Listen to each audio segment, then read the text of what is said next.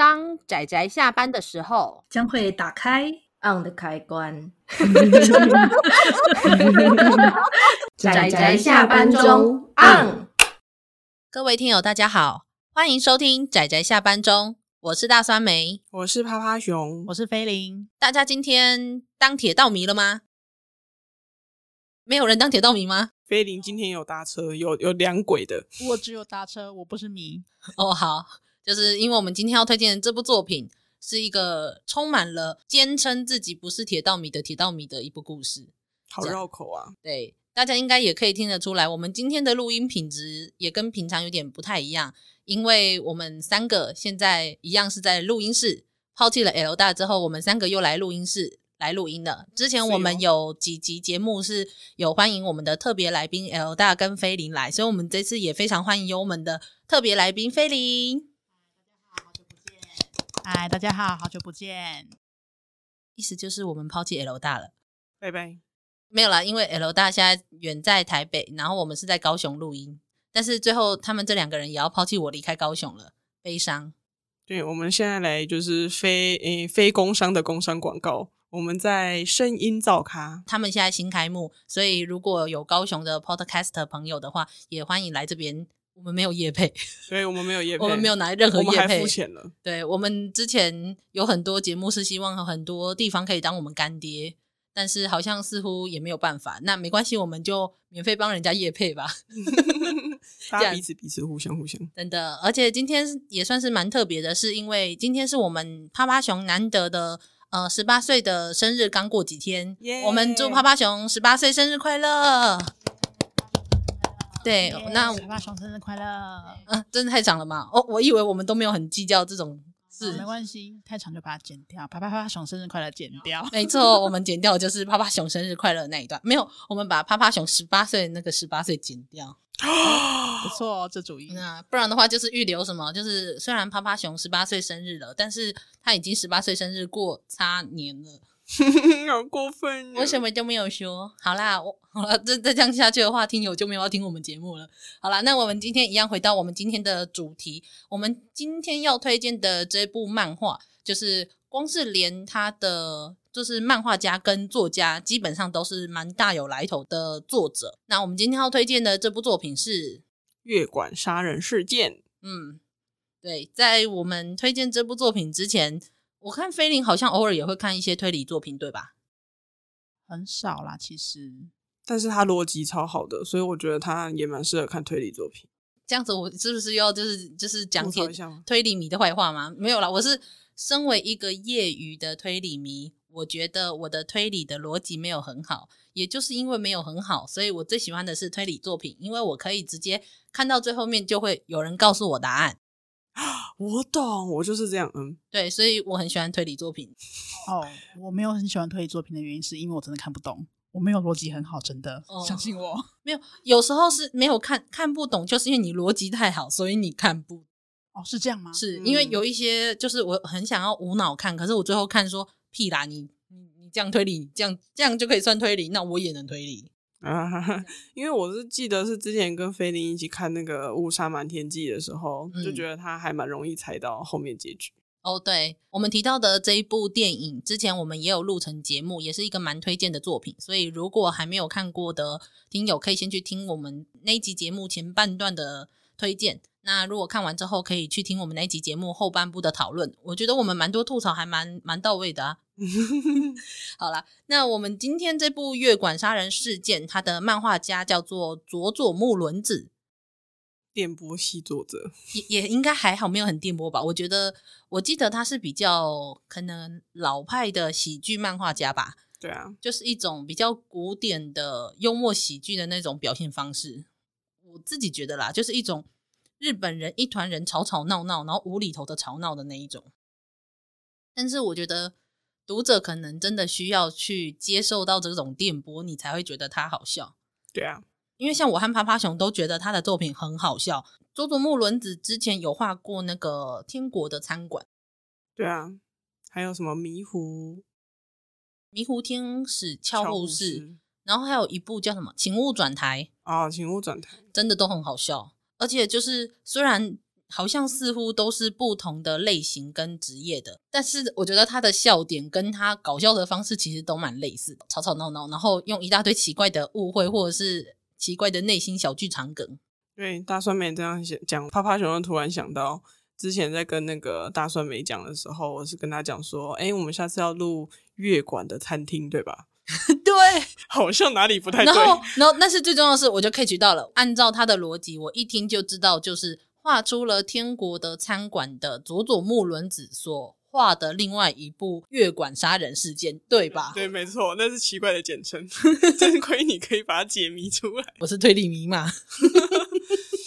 那就叫阿 K 来来解解看。哎、等等哦，阿 K 的话，呃，我跟趴趴熊还有另外一位共同好友，目前在日本，就是辛苦他了，在日本跟我们一样也是喜欢推理作品，所以下一次呃，我想要讨论季琴老师的作品的时候，呃，我会找阿 K，然后跟我一起就是上节目来录季琴老师的作品的心得。但是那是之后的事情，我们就现在先回到这一部作品。那佐佐木伦子，我不知道有多少读者有看过他的漫画。但是我跟趴趴熊是很喜欢他的风格啦，所以我们很想问的是，菲林，你之前有看过佐佐木伦子的漫画吗？没有，所以这是第一次。是，那你觉得好笑吗？好笑，月馆杀人事件能说好笑吗？很好笑啊，所以我才跟你说是电波系，很电。我也觉得这件事很奇怪，好像不是每一个人都觉得很好笑啊。我也觉得很奇怪，可是我觉得很好笑啊。嗯，所以好笑的点在就是里面那一群人吵吵闹闹，有点无厘头，还有那个女主角常常莫名的内心小剧场。哦，女主角的内心小剧场，我只想吐槽，不想笑啊！真的哦，好吧，吧就是一边吐槽一边笑，因为。我自己觉得说，常常就是他让我吐槽到，就他是一种让读者超想冲进去故事，然后当一个吐槽役角色的那种，然后就是、哦、好想进去吐槽啊，然后超好笑，想想冲进去扒他的头，哎，是不是太暴力了？不会啊，我觉得真的很好笑。好啦，我自己个人觉得月管是一个又要说恐怖有恐怖画面，然后也很有那种古典推理的那种氛围，可是又同时带有佐佐木伦子的这种好笑的。那算是他的个人的风格吧，在里面的一部作品，所以我觉得是融入了临时行人这个小说家跟佐佐木伦子这两个人的风格于一身的一个很特别的一个推理漫画。我觉得他的原型《东方快车谋杀案》，他算那个原，他算原型吗？就是东方快，哎、欸，他是应该，我觉得他是以《东方快车谋杀案》为原型的一个故事。对，那在这个基础之下，我就比较能够融入它里面的剧情。那所以你之前是看过《东方夜快车谋杀案》的？对，我看过。哦，那就好。这样，那如果今天我们要讨论到手法的时候，应该就比较不用担心剧透。真的，哎，这个有点麻烦，因为我觉得看这部作品的不见得有看过《东方快车谋杀案》，但是如果你有看过柯南，你大概就也看过了。哎，对，因为柯南有爆过雷，对吧？对，因为柯南有爆雷。哎，真的很过分哎。那个时候要不是因为我有看过的话，那这样我就。可是我觉得，也许。因为就像这部漫画一样，其实它里面也隐约就是有一点像是要踩雷的样子。可是它的那个踩雷很有趣，是我不知道是不是故意的。它是一个你要看过那一部小说，你才会知道它踩雷了的一些对话内容。就无论是对话，还有或者是呃一些里面提到的东西。所以我觉得你没有，这算踩雷吗？你没有看过那本小说的话，你也不知道它踩雷了这种事情，算致敬吧。有致敬啊，可是你知道，有时候多少我还是会觉得说，如果有一些读者比较敏感，一想说你怎么会这样讲话，或者是为什么他会提到这件事情，就会觉得那个啊，好啦，算了，没关系，就是踩雷这种事情真的是 很模糊，很难讲。然后趴趴熊提一下，这部漫画的作者是临时行人，他有一系列的管系列的呃推理作品，那这一部月馆杀人事件是唯一一个没有小说的。呃，馆系列的作品，唯一一个临时行人写出来，然后没有馆系列的馆的作品，馆系列的馆啊，对，也不是他在归类上面，他也不会被算进临时行人的馆系列。其实哦，因为他这样会爆雷。好，不过其实因为，诶，如果因为第一次接触就先接触月管杀人事件，而因此想要去看临时行人其他馆系列的作品的话，嗯。可能也要跟各位听，这样不知道算不算爆雷，反正就是跟各位听友先讲一下说，说其实临时行人的文笔是比较偏，就是晦涩难懂，难懂晦涩难懂一点，所以他可能就不是像月管杀人事件这样是一群。爆笑啊，吵吵闹闹的孩，呃，也不是孩子，吵吵闹闹的角色这么欢乐，这样吵吵闹闹的铁道迷，对，吵吵闹闹，坚持自己不是铁道迷的铁道迷。对，这这是这部作品最大的特色。我们应该可能要提一下临时行人这个推理小说家。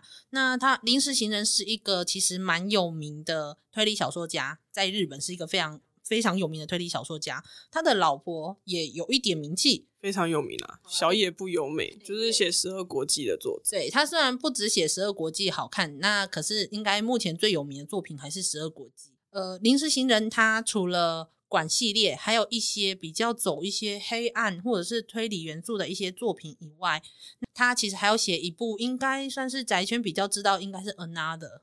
哦，我知道那部。嗯，对，有小说、有动画跟有漫画，这样子都有都有出版，所以我想应该多少有一些人比较知道，因为它其实我觉得它里面的风格其实蛮恐怖的。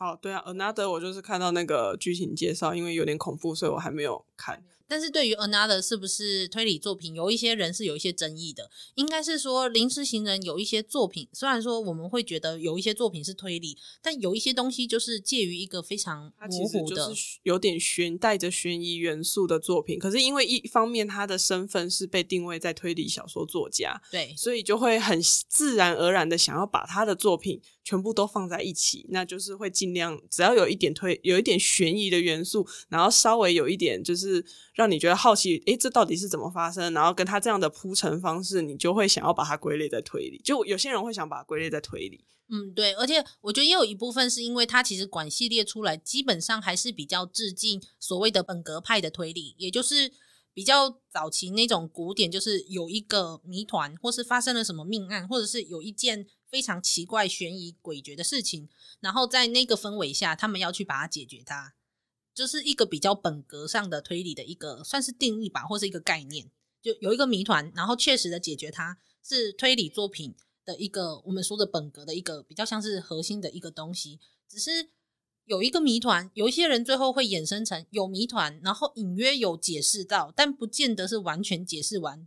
有一些人也会把这一类的作品当做推理小说，然后有一些是。他的确提出了一个很悬疑的一个，然后的确好像隐约调查出了某一些嫌疑犯，但不见得给你一个结局。也有人说那是推理小说，这样子。总之，怎么样定义一个推理小说是一个非常麻烦而且复杂的事情，所以我们当然就看个人的定义去做下定义。但是临时行人他在推理小说作家的这个身份上有一个非常特别的事，因为他在一九八七年的时候写出第一本馆系列的作品，他的老师恩师是岛田庄司。那所以那时候他们就他写出了这一本作品，然后把那个时候，因为日本那个时候是流行社会派，就是比较走那种呃金田一耕助系列，呃没有金田一耕助还是更早期的，就是呃横沟正史跟江户川乱步他们那个年代，反而是比较本格一点的。但要说本格，其实他们就是走一个很黑暗、很诡谲风格的那种作品。但是如果你是说临时行人的话，他是在。社会派，也就是大家那时候故事比较注重在一些社会议题，或是跟社会比较相关的东西去做一个，无论是可能调查案件啊，或是发生了什么命案去解决它之类的这种东西。后来他们比较就是比较偏社会向的，他们叫做社会派。松本清张是一个比较有名的，那有一些人也会说，像那个宫部美信。嗯，跟东野圭吾算吗？呃，东野圭吾也算，但是他算比较后来，而且比较走流行一点风格的，但他的确有被人家说蛮有一些社会派的味道。那土屋隆夫呢？哦，土屋隆夫哦，呃，我没有看太多他的作品，我没有太研究他。反正总之，因为日本后来的就是动漫产业，就是 ACG 产业越来越大。所以就是开始有很多各式各样的轻小说或是 ACG 类型的作品，就是带有推理元素。那最后就会把推就把所谓的推理作品又导向了另外一个方向，因为会加入很多就是动漫产业喜欢的一些，像例如说卖萌的角色元素，或者是比较轻小说的背景之类的，等等等啊。日本的推理作品真的很盛行，所以太难讲了。但是。临时行人有一个比较特别的是，他在那个都大部分都是社会派的作品中，然后带起了一个本格派的一个风气。他有很多的机关呢，就比较本格机关嘛，就是很多的手法是有很多机关，很古典啊，古典。是有。总之，他们是说，呃，就把一九八七年那一年叫做新本格元年哦，这样子，就因为他带起了一个新本格，但是说是，是新本格之父嘛，没有啦，就是大家都是说他带起了新本格的潮流这样子，而且因为那时候他加入的是那个叫做京都大学推理小说研究会，讲小野不由美好像也是那时候认识的，那还有一些比较后来算。乐福的元素是吗？都已经五六十年前的事吧？哦、有五六十年前，应该没有啦，可能三四十年前的事了吧？讲一九八七年，诶，对，都是四十几年的事了吧？因为那时候他们认识了很多，就是后来的新本格算是比较有名的几位代表的人物，像例如说，我不知道你们知不知道一个叫做法月轮太郎，不认识，不知道。台湾好像比较没有出版他的小说，但是有一本那时候他算比较有名的，叫做《都市传说之谜》的小说，有把它画成漫画，然后有被代理进来。这件事非常奇妙就是，有很多推理小说本身它并没有被中文代理进台湾，可是它改编的漫画反而代理进台湾了，这是一个蛮有趣的现象。讲的我觉得很有趣，所以你看到那部作品，不是因为看到那部作品的小说，那你是看到他改编的漫画。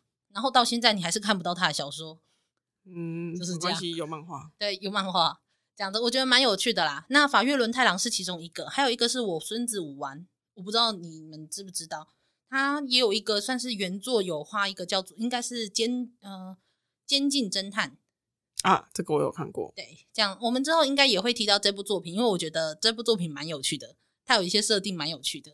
好了，那。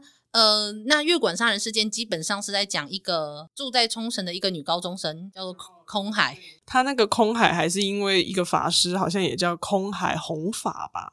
弘法空海。对对对，一个一个很重要的一个法师，一个僧算僧侣嘛？对对，然后。反正总之，女主角的名字因为叫空海，所以其实也蛮常被笑的，真的。然后，但是这个其实不是这个故事的重点。总之呢，嗯、就是因为他妈妈不知道为什么原因，就是一直禁止女主角空海去搭电车。就是诶他们的冲绳的那个叫什么电联车还是电捷车，就是不能搭他们的电车。然后就是所有的车，所有的就是有轨道的那个的那种铁路车，就全全部都不能搭。而且不止啊，他连飞机都没有搭过。对啊，交通工具都不行，真的就是是因为他要搭飞机之前需要搭电车，所以我也觉得应该也是这样子啦。嗯、但是总之，这故事就是从一个非常诡异的，有一个非常诡异的妈妈的一个女高中生，然后父母亲都双亡了。这个时候有一个律师来找他，就说其实他的爷爷非常的有钱，对，外祖父在北海道算是，我记得他好像算是一个对蛮有名的蛮有名的人。他好像刚开始都故意不跟他讲。他爷爷的名字，因为他说不希望他带有先入为主的观念。但他就算讲了，我觉得女主角可能也不知道他是谁。我猜啦，因对了，我猜，但是因为会爆雷，所以我们就先暂时不说。故事就是进展到说，那他想去看看自己仅剩的唯一的亲人的时候，这个因哦，因为是说他妈妈年轻的时候，因为不喜欢铁道，就跟他爸爸离家出走，就私奔了。可是他的外祖父非常非常喜欢铁道。所以，于是就是他帮女主角订了一个就前往月馆的火车票，然后让她去北海道，然后搭到月馆去找，就是他的外祖父。故事就从这里开始，就是他到了北海道，然后那个时候就是完完完全全就是暴风雪的状况下，然后带他的律师因为车子抛锚就被停留在在中间路上，然后他就碰到了一个好心的年轻的男性，也是要去搭。也是要去对，就是他们的那一班火车叫做幻夜，就是他要去搭幻夜这班火车到月馆，所以于是他就好心的载着女主角一起，然后去搭去搭幻夜到月馆。那故事就是他们发生在月馆这一班火车上的事情。女主角有很多奇怪妄想的哦，对，铁道铁道之旅，对，真的就是他他真的做各种妄想，因为他从来就是因为妈妈的规定，所以他就完全不能搭任何电车，所以他也就是可能是从影视类或是影剧那边才知道说哦，搭电车会遇到什么样的状况，然后他就是那个佐佐木文子都把它画出来，然后就是旁边还有一个箭头说这谁？对，他就是因为这个女主角超好笑，她的内心的奇怪的小剧场是想象着她搭着铁道，可能旁边有一个男的，然后跟她一起吃便当。但是佐佐木伦子最好笑的是，他就在旁边，就是有一个箭头指着这个男的说谁这样子，因为女主角完全没有男朋友，也没有男性的朋友。对，然后还会有奇怪的，就是也不是奇怪，就是就是想象中那种老父老夫妻，然后送女儿离家，然后在外面这样，然后、哦、然后就指着那一对夫妻说谁？总之呢，就是这地方就是戳到我趴趴熊跟大酸梅的笑点，但可能戳不到菲林的。真的，我我真的觉得很好笑。然后或者是他就是脑袋中就会妄想出一堆有的没有的东西，然后你在旁边就真的很想进去，就是打个女主角两巴掌，说你醒一醒。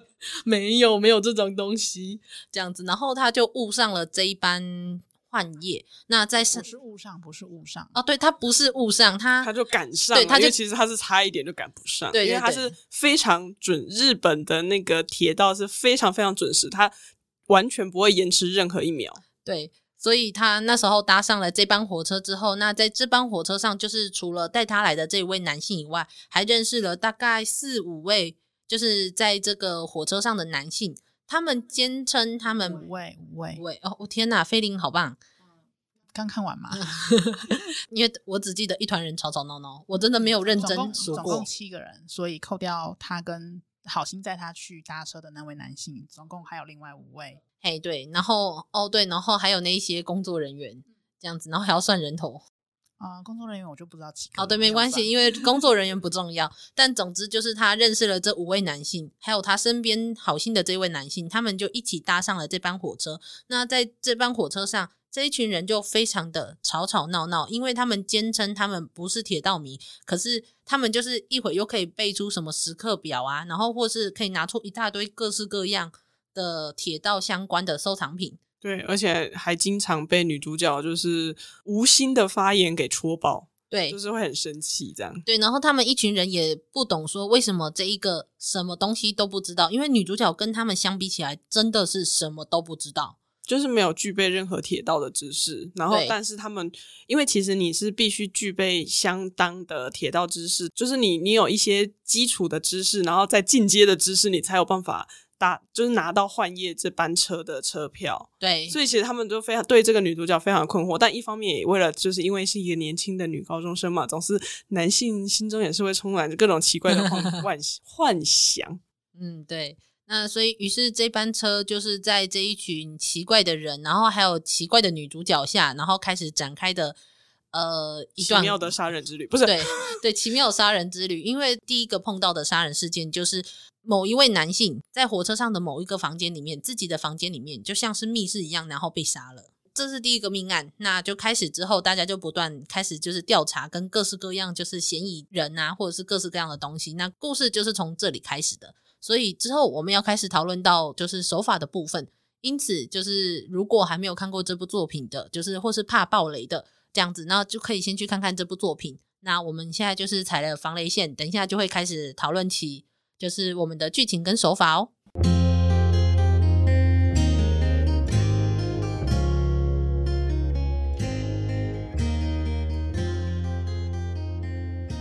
好，那我们现在开始就是讨论一下，就是关于剧情的部分，这样子。那我们对于我们就非常好奇的是，呃，请问一下菲林，就是看完之后手法，他说他有很多疑惑。没有啦，其实也没有很多疑惑，而且我的疑惑跟推理完全没有关系。哦，对，可能是对铁道的部分。对，就是这里是那个菲林的小小吐槽，是因为他觉得有一个非常诡异的点，是因为中间有一个在暴风雪中出去求救的一个服务生，再也没回来了，对，再也没有 了，再也没有回来。但他不是重点，对他不是重点，不好意思，我的重点每次都歪掉了。不过那服务生其实蛮帅的。哎，等等，哎。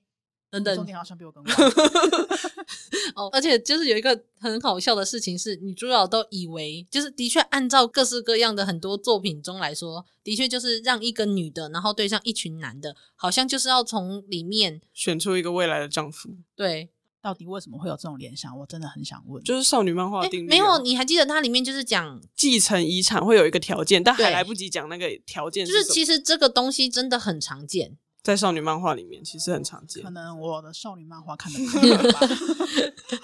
我我自己个人觉得很好笑，是因为呃，因为其实简单来说是他们很多这种日本的本格的作品，他们常常早期的年代的时候，他们都会发生在例如说一个比较偏远的。山里面，然后有一个非常大的家族，暴风雪山庄。对，然后非常大的家族里面，常常就是会有各式各样的，就是门，就是很多人啊什么的，所以对他们来说，什么传宗接代啊，然后有什么有未婚夫、有未婚妻，或是结婚生小孩这种事情是很重要的。那我不知道是不是后来衍生成，就是变成日本现在有很多漫画中，就是有点像是呃，你要继承一个遗产的时候，你要确定就是你有一个你有继承人，就是最好是你要有结婚的身份。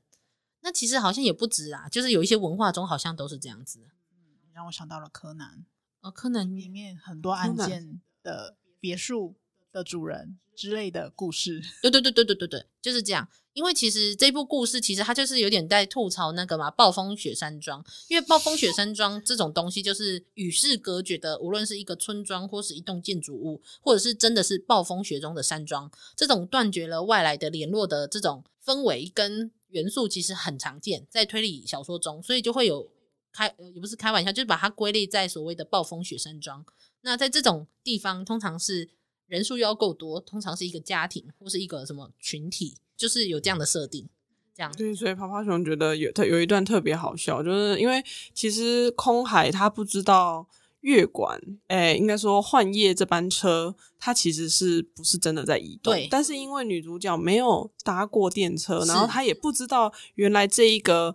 幻夜这班车有这么多的设定，所以他其实是真的以为那台车是会跑的。所以里面他们有一些对话，像他就会问说：“啊，那这样不会撞到那个什么小动物吗？”对，然后另外一个那个乘客，男性乘客就非常生气：“怎么可能撞到？”生气。然后还有那种什么老奶奶贴在那个车窗外面，然后就想说以时速六十公里。奔跑是吗？我就看到那一段真的是笑到不行，真的我觉得很好笑哦。他的故事讲的这一段是那提到说，在某一些例如说会发生灵异事件的地方，说你在半夜的时候你会看到有一个就是跑奔跑速度跟可能车子一样快的老奶奶会贴在那个车窗上看着你。可是这个时候我们不是都觉得哇哦干好可怕这样子，然后女主角就想说。可是我们通常都是要站到月台上才有办法走进车厢里面的，所以如果是在一般只是铁轨的那个高度的话，你怎么看得到这个老婆婆呢？所以是因为有做什么装置吗？还是什么东西？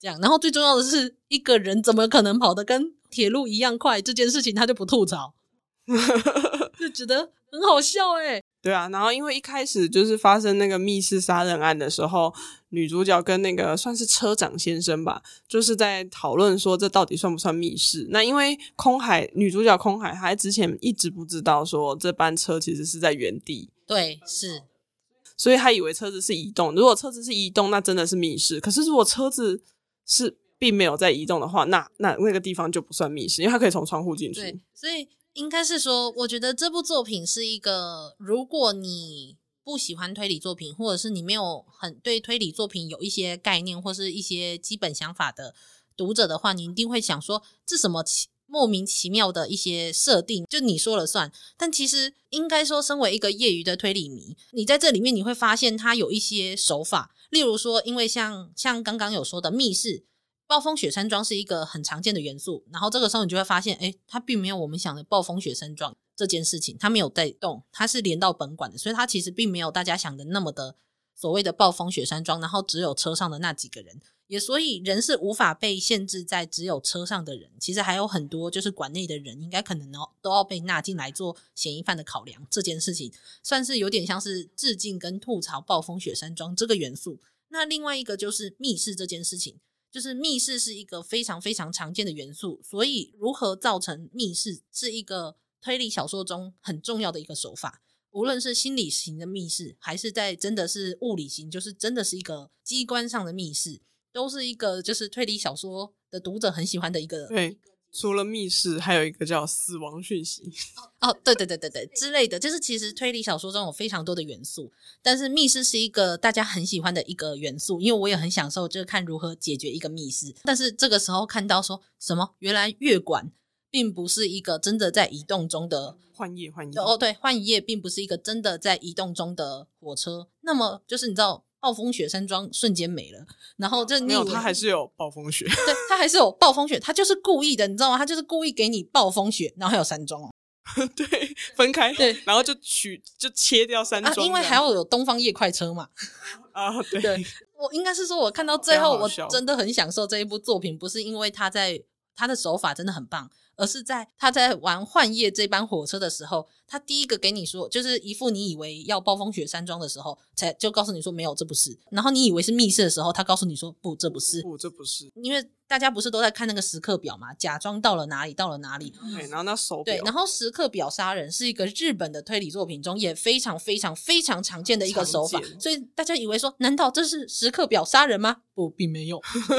而且这一个其实还有包括到，就是女主角她曾经很想要下车，然后可是他就问车长说：“我可以下车吗？我可以下一站下车吗？”他就说：“这是中途不停的特别急行，就是不能下车。”好啦，所以可能减少了时刻表杀人这个可能性，不过也增加了女主角以为这是一个就是正在行驶中的火车的的那种可信度。就是我自己看的时候，我很享受这一点，就是先入为主，觉得哦，我以为是暴风雪山庄哦，结果不是。我以为是密室哦，结果不是这样。我以为是什么哦，结果不是这样子的那一种，就是天哪，就是好开心哦，你懂吗？就是玩这个梗。对啊，而且而且里面还有那种互相指认那个犯人是谁，然后还有那种说那个，所以这个案子绝对。不是铁道迷做，然后每个人都说我是铁道迷。从前面前面非常坚称说，我绝对不是铁道迷，证明就是我不会，我有在抽烟。铁道迷绝对不会抽烟，找不到烟包。对，就是对，然后就是我我喜欢的是临时行人，他是故意就是刚刚我说吐槽这些元素以外，然后再加上佐佐木伦子把，就是他运用他自己漫画家的特性，把这些赋予这些角色，就是有另外一另外一部分就是非常生动的一些描述。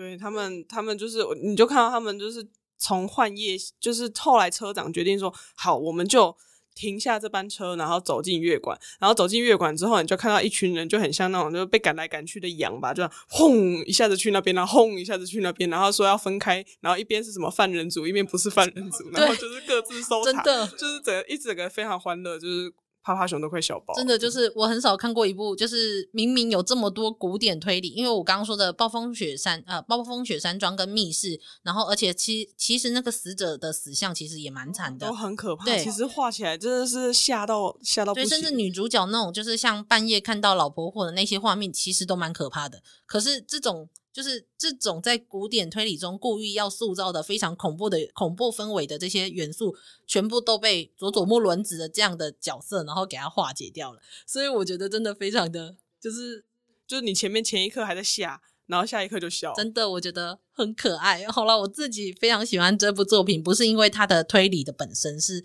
诶，这样是不是有点对不起临时行人老师？嗯，没关系，这是佐佐木伦子老师把它转化成一个搞笑风，我都把它当搞笑漫画。对，其实其其实其实他在我的漫画柜中的分类，我也把它放在搞笑漫画，不是推理，所以我才说这是电波的搞笑啊！你看菲林，他从刚刚到现在都没有办法讲话，因为他觉得不好笑。对，真的，而且火车这件事情其实又致敬了，就是我们的推理的黄金时期中的。比较有名的阿加莎·克里斯蒂，也就是所谓的谋杀天后，她的一部非常有名的作品叫做《东方夜快车谋杀案》。我也很想去做做看《东方夜快车》，可是非常非常非常的贵。那未来有机会再说好了。你就动用你灰色的脑细胞，加油吧！别吧，我我也没很喜欢白罗，不过我觉得没有福尔摩斯讨厌。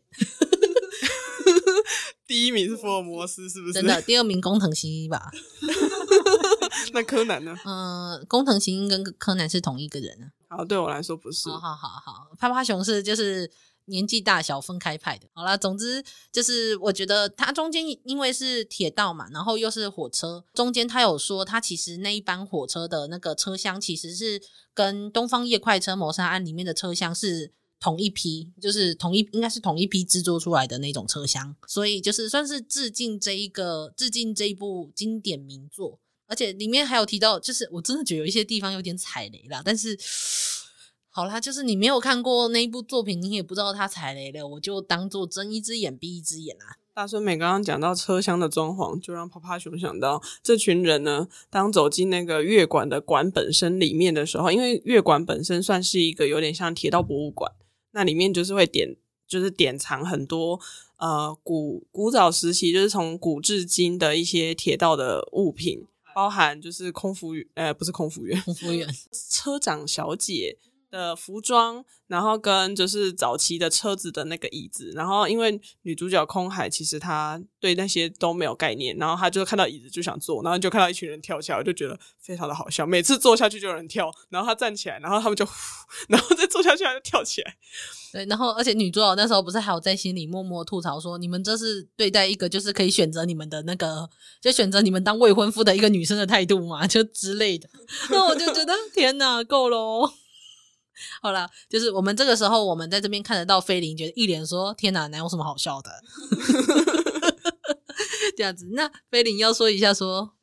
呃，我印象最深刻的应该是某个非常爱顺手牵羊的乘客。对，对我对他实在是超反感的。其实我也蛮讨厌，我也蛮不喜欢他的。但是，而且我觉得，就是泡泡熊觉得很好笑的地方是，有一次就是女主角就是先坐下来休息，然后一张眼就发现后面有一个人疑似凶手，黑黑的黑影。对对对对，那是非常经典的，就是只要是凶手就是黑影，然后他以为他要被杀了。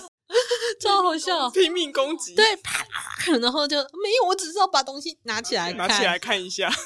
不过因为他打的是这个人，所以我可以接受。啊、没错，其他人也没有真的比他好上多少，就是什么要去每一个车站，然后使用过他们的车站，什么弄水，就是洗手啊，然后上厕所啊，然后躺躺在他们的长椅上啊。变态的、奇怪的，就是一种怪。然后还有一个就是铁道铁道模型的那个那个，就是默每次都默默的都快没有存在感的一个小弟。对，然后那个看到他家，我想说，天哪，你爸妈竟然让你这怎么生活？那个空间没关系，就是铁道迷有他们的人生。对，然后彼此其实铁道迷是互斥的，他们还不是那种因为就是可能大家都有基于同样的喜好而非常团结的那种比较团体的那种粉丝团，不是，他们是彼此互斥的，互相讨厌对方，甚至会坚称自己不是铁道迷，那那就代表你是铁道迷，然后就骂对方是铁道迷，这样就是这这一这一整生态真的很奇怪，所以看着他们在吵吵闹闹，觉得很真的很好笑，就是它里面就是。其实是发生了非常恐怖的命案，而且其实每一个死的人其实也都蛮可怕的，那个死相都我觉得都蛮可怕的。但是就因为这一团人就是吵来吵去，然后又很白痴，白痴的女主角跟白痴的一团铁道迷，所以就是冲淡了这种恐怖的气氛，这样子。对啊。然后再加上我觉得月管和幻夜这班火车的设计，我觉得蛮有趣的，所以其实我蛮享受这部作品。然后我我偶尔要拿搞笑漫画出来看的时候，我也会拿出来看。而且它只有两集，就是非常轻松无负担，看一看笑一笑。真的，所以强力推荐，就是大家可以去看看这部作品。这样，那我们大家，我们也快要把这部作品快要讨论完了吧？就除了一些杀人细节以外，嗯、几乎都要快要讨论完了。亲爱的来宾，有什么特别想说的吗？想说的吗？嗯、呃，现在一时想不到呢。我看一下我的笔记，就是菲林很紧张，他还认真的做了很多笔记。但是他其实不知道，是我们只是需要他来讲干话而已。